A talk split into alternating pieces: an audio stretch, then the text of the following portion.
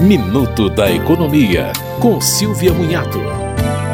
A Agência Nacional de Saúde Suplementar incorporou quatro novas tecnologias na lista que deve ser coberta pelos planos de saúde. São tratamentos para asma eosinofílica grave, para o câncer de ovário e para o carcinoma de células renais. A ANS afirma que esta é a 14ª atualização da lista somente em 2022. Este ano já foram incorporados tratamentos para o transtorno do espectro autista, além do fim dos limites para sessões de psicologia, fonoaudiologia, terapia ocupacional e fisioterapia.